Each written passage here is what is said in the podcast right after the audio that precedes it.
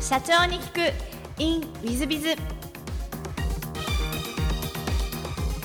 ィズビズの新谷です。先週の続きをお聞きください。なんかあの、えっと、前半でゲーム好きという話も出たんで、あの、ゲームが好きだからグリーンそういうわけでもないわけですね。いやーそうなんですよ。なんか、それはなんか、あの、全然もともとは意識してなかったんですけど、思い出してみたらちっちゃい頃ゲーム作りたかったなと思って、あ、なんかちっちゃい頃の夢が一応叶った形なのかっていうのはちょっと思ったことあるんですけど、なんか、そうなんですよね。なんか結構、振り返ってみると、意外と一貫性があったなと思う一方で、なんか当時はあんまり一貫性ではなく、その時の興味、興味で動いてたっていう感じはちょっとあるんですよね。なるほど。はい。グリーンのお入りになってからどんな仕事をなさったんですか？そうですね。まあ、もともとは、いわゆるゲームのディレクターっていうのをやっていて、もうゲームのアイテムを、なんか調達、ゲームのアイテム、デザインを調達するとか、ゲームバランスを調整するとか、まあ、そういったことをやっていたんですけれども、まあ、えっと、入社3ヶ月後くらいからは、もっとなんか広く、その、まあ、ゲーム、グリーっていう世界に登録してくれた人に対して、効率よくコンテンツを使ってもらうための、まあ、そういったなんか仕組みだったりとか、レコメンデーションだったりとか、まあ、世界にもサイトの編成みたいなところっていうところをやらせていただいていたって感じで、結構ゲームの会社の中の割には、ゲーム以外の領域全般をやるっていうことをやっていたっていうのが、そのグリーでの、まあ、内容って感じですね。じゃあ割とマーケティング寄りに、まあ、そうです寄ね。結果としては、マーケティングだったりとか、まあ、サイト制作とかに近い感じですね。うんなるほど。なるほど。そうするとちょっと今の会社にそこもちちょあっと近づくわけですね。そうなんですよ、そうなんですよ。そうすると、だからまあ、今とやってることはすごい近づいてくるって感じですね。うん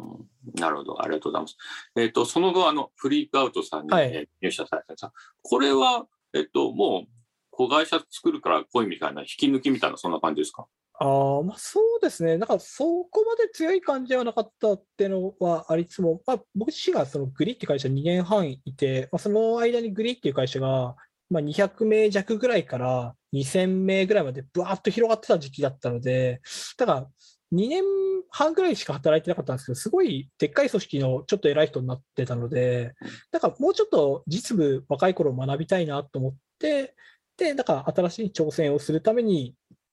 なんか声をかけてくれた会社の一社って感じですね。でなるほど。子会社を作るっていう前提ではなく、普通に働くつもりではいたんですけど、なるほど、なるほど。け結果、半年ぐらいでこのインティメートマージャーっていうのを作ったって感じになりますね。なるほど。フリークアウトさんでは、じゃあ最初の半年はどんな仕事をなさったんですそうですね。なんか結構、もともと経営企画っていう立場だったんですけど、なんか何でもやってまして、アライアンスもやれば、開発の企画もやれば、まあ、営業動向とかもやれば、まあ、っていう感じで、まあ、その他の業務全般っていうのをやっていた感じですね。かうん、なるほど。で、その後、あの、この、えー現在の、えーインティメートマージャーさんを、はい設立されたんですが、これはどういった経緯で設立することになったんですか？あそうですね。まあ、そういった意味で言うと、まあ、僕自身も、まあ、だから、このデータの領域で何らかの、まあ、事業を、まあ、それは独立した形で、まあ、やりたいなと思っていて、で、まあ、このアドテクノロジーっていう今、僕らがいるような、えっと、インターネット広告を出すテクノロジーの領域で、このデータだったりとか、データを使った最適化とかの機運がすごい高まっていて、ニーズが出てきたので、あ、じゃあなんかこういったところで事業をちょっとやりたいなと思っていて、自分で独立してやるか、か、あの、まあ、あの、どっかの事業を、まあ、会社の事業部でやるかみたいなところがあった中で、まあ、だったら、あの、なんか、あの、まあ、一緒に、まあ、子会社でやってみないかっていうところで、なんか、半分、なんかし、あの、やりたいことがあって、別にと独立するかどうかっていうのを考えたときに、なんか出資いただいたみたいな、そんな感じの、あの、関係で、あ子会社作ったって、そんな感じですね。なるほど。で、当初から上場は狙ってたんですが、まあ、まあ、フリークアウトさんも上場はしてるああ、まあそうですね。まあ、当時、フリーカートは上場前だったんですけども、なんか、やっぱり、えっと、せっかく会社を作って、まあ、僕自身はこのインティメートマーチャーがやってるデータを使った効率化とか最適化を、えっと、世の中に広げていくっていうところをすごくやりたいと思っていたし、まあ、とってもいい事業だと思ってるので、多くの人に知ってもらいたいってことを考えると、まあ、なんか、あの、未上場で、だから子会社でっていうよりは、まあ、なんかいつかちゃんと独立した形での、まあ、パブリックカンパニーになってみんなに知ってもらえるような、そんな感じになっていくっていうのはすごく重要だなと思っていたので、だから元から、その、まあ、それこそ僕と、あのフリーカウトの契約には上場努力義務みたいなのがちゃんとあったりとか、まあ、そういったようなところを結んでいたので、だからもう最初からそういうつもりでやっていたって感じでありますね。なるほど。なんか上場に向けてのご苦労というかはございましたでしょうか？そうですね。まあ、結構苦労、まあ、今となっては、まあ良かったかなみたいなのが多いです。まあ、だからいろいろと苦労したことはあったりします、したって感じですね。まあ、それこそ、まあ、えっ、と、まあ、会社が、えっ、と、まあ、小さい時はお金のやりくりが、まあ、あの、子会社だとはいえ大変だったりとか、だから、あの、それ以外にも、やっぱりなんか、事業を成長していく上で知名度が低かったことによって、なんか大企業から契約してもらえないみたいなことがあったりとか、まあそういったような、まあ、苦労はあったなとは思うんですけども、まあ今となってはまあそこも、なんか会社が成長していく上で努力しなきゃいけないところだし、まあ苦労しなくて、あの、うまくいってる人ってほとんどいないんだなと思うので、なんか良い良い経験だったなぐらいには思ってますって感じですかね。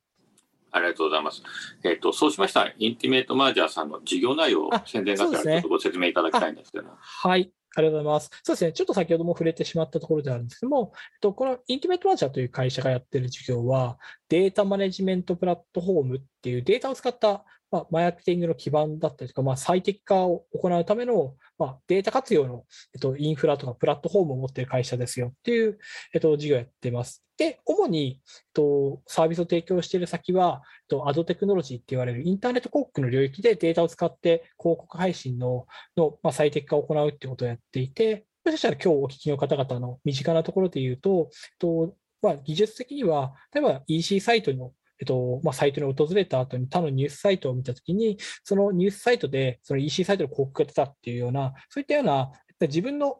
行動履歴をベースにした広告が出たっていう経験をしたことがある方がいらっしゃるかなと思うんですけども、まあ、その裏側で動いているのがこのデータマネジメントプラットフォームっていうもので、いわゆるえっと人ごとに最適な広告を出すために、ま、データを集めて、ま、効率化するための仕組みをもともと提供させていただいておりまして、まあ、インティメートマージャーの事業としては、そういったデータを使った効率化とか最適化を、まあ、広告以外の領域も含めて、営業活動を効率化するサービスだったりとか、まあ、それ以外も金融の領域とか、まあ、いろんな場所に広げていっているっていう、だから、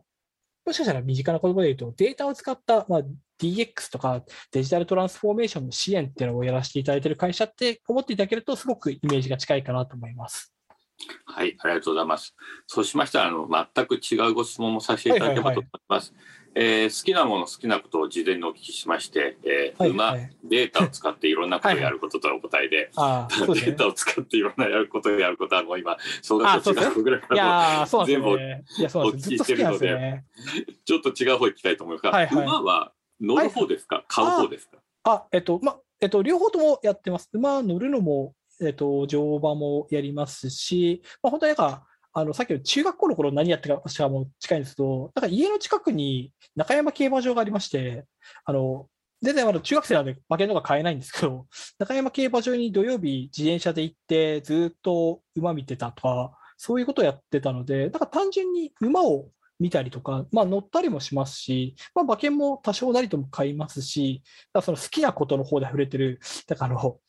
なんですかね、あのデータを使っていろんなことをやるっていうところで、なんか自動で予想を作るみたいなことも、あの日曜大工的にやってたりもしますし、なんか本当になんか、まあ、なんか好きなものって何かって言われると、なんか、あの、抽象的に馬が割と好きだなって思うことが多いって感じですね。なるほど。そうすると、柳島社長にあの予想を聞くと当たるかもしれないということですね。まあ、そうですね。ただ、あのデータは、あの、機械学習とかで出しちゃうので、なんか、あの、あまり解釈はそっけないって感じですけどね。あの機械が言ってるからみたい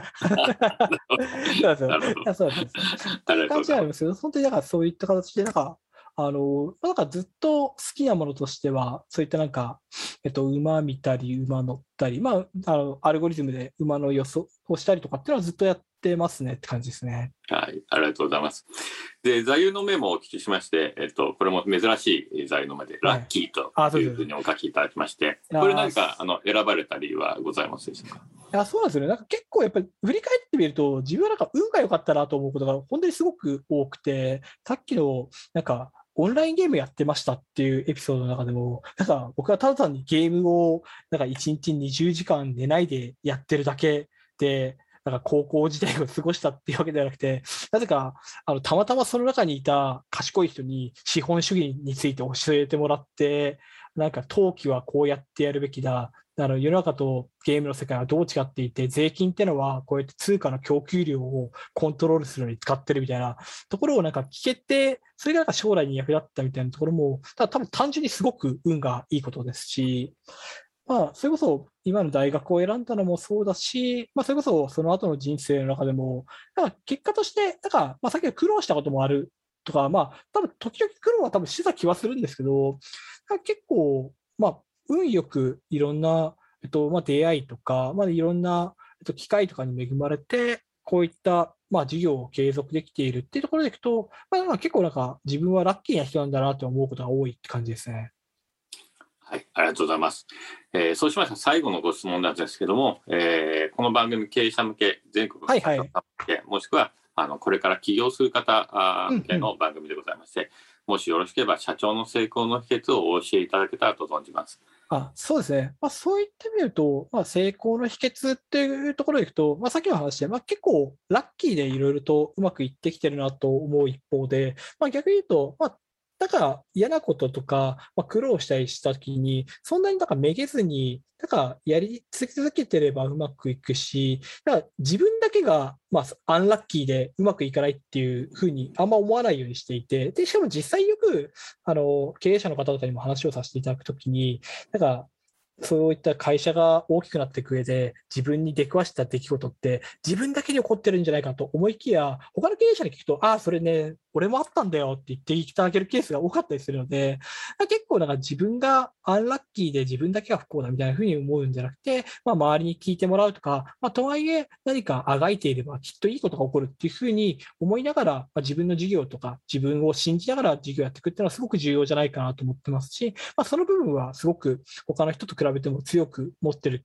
人なんじゃないかなとは自分で思ってるので、なんかそれが自分の成功の秘訣かなと思ってます。ありがとうございます。あの、大変素晴らしいお話でございました。えー、リスナーの皆さん方も本日はお忙しい中お聞きいただきまして誠にありがとうございました。ぜひ皆様のご参考にしていただければと思います。えー、柳島社長様、本日はどうもありがとうございました。はい、ありがとうございました。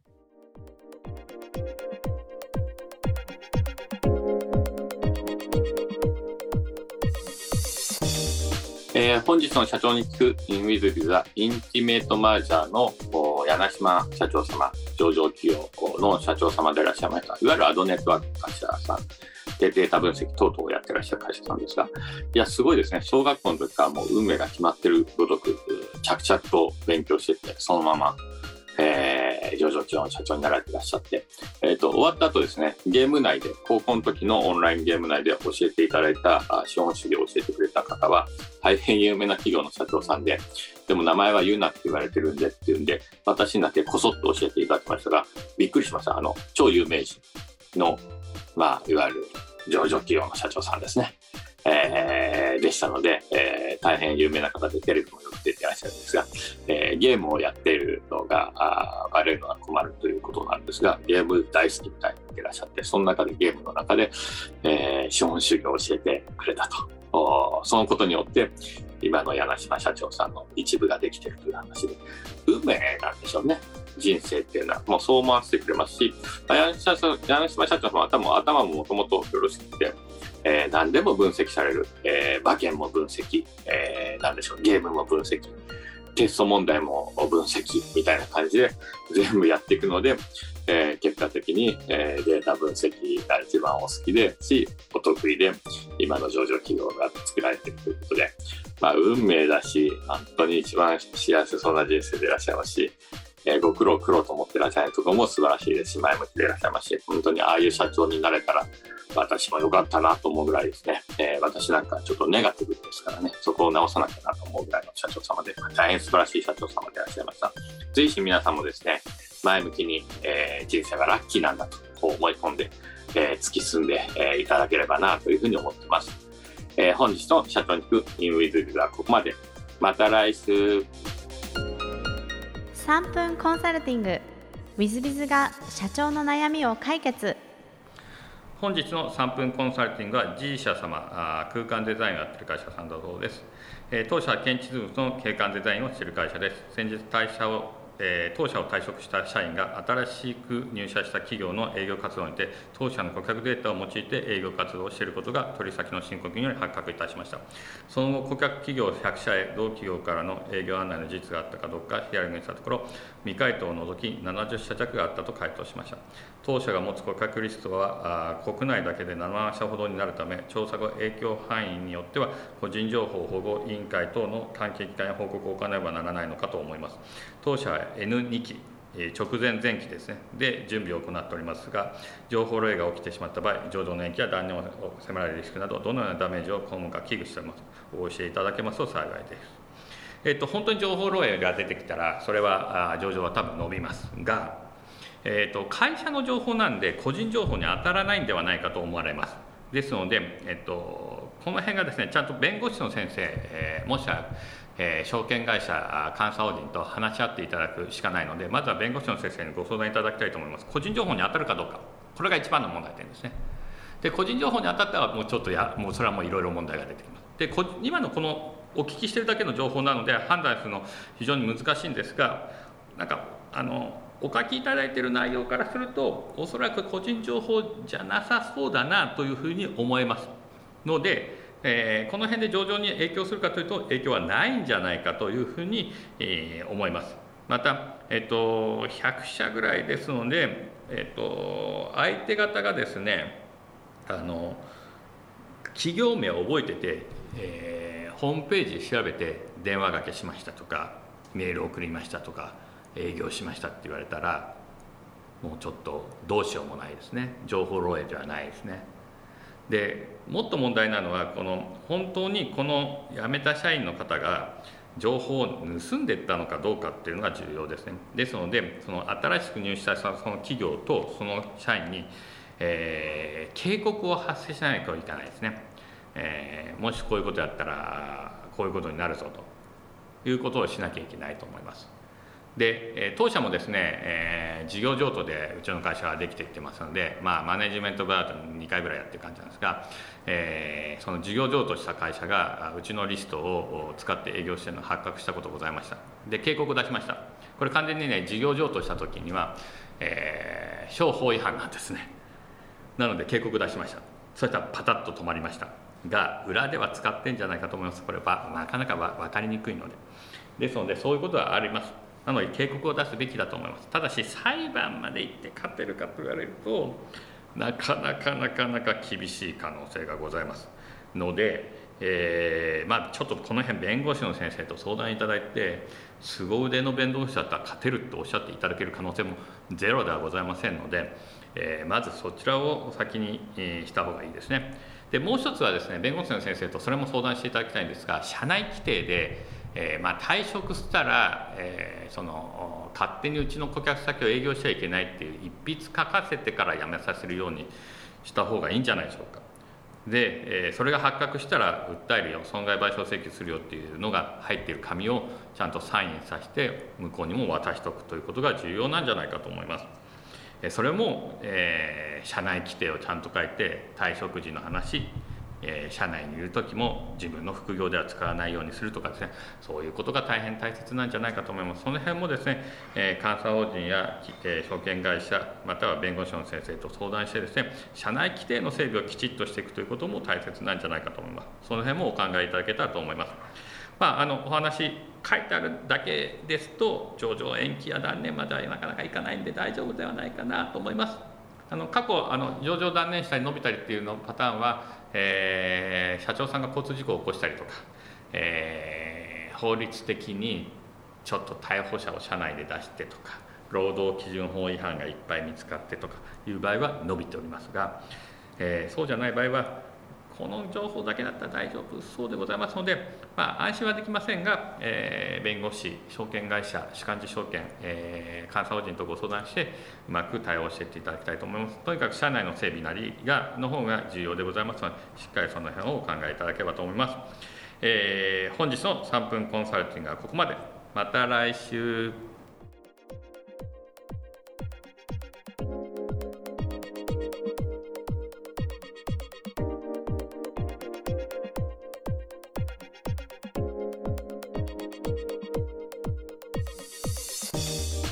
本日も社長に聞く InWithBiz をお聞きくださり誠にありがとうございました。えこの番組は2017年1月から毎週配信を続けております。これまでにたくさんの成功社長成功経営者のインタビューをお届けしてまいりました。その内容は全てテキスト化いたしまして私ども WithBiz が運営するウェブサイト経営ノートでも閲覧いただけるようにしております。音声だけでなく文字で読み返すことで新たな発見や気づきがあり皆様の会社経営に役立つヒントがきっと見つかるのではないかと思いまして、えー、サイトの方にもさせていただいてます。ぜひネット検索で経営ノートスペース社長インタビューと入力いただき経営ノートのサイトをご覧になっていただければというふうに思っております。本日の社長に行く e ムイズではここまで。また来週。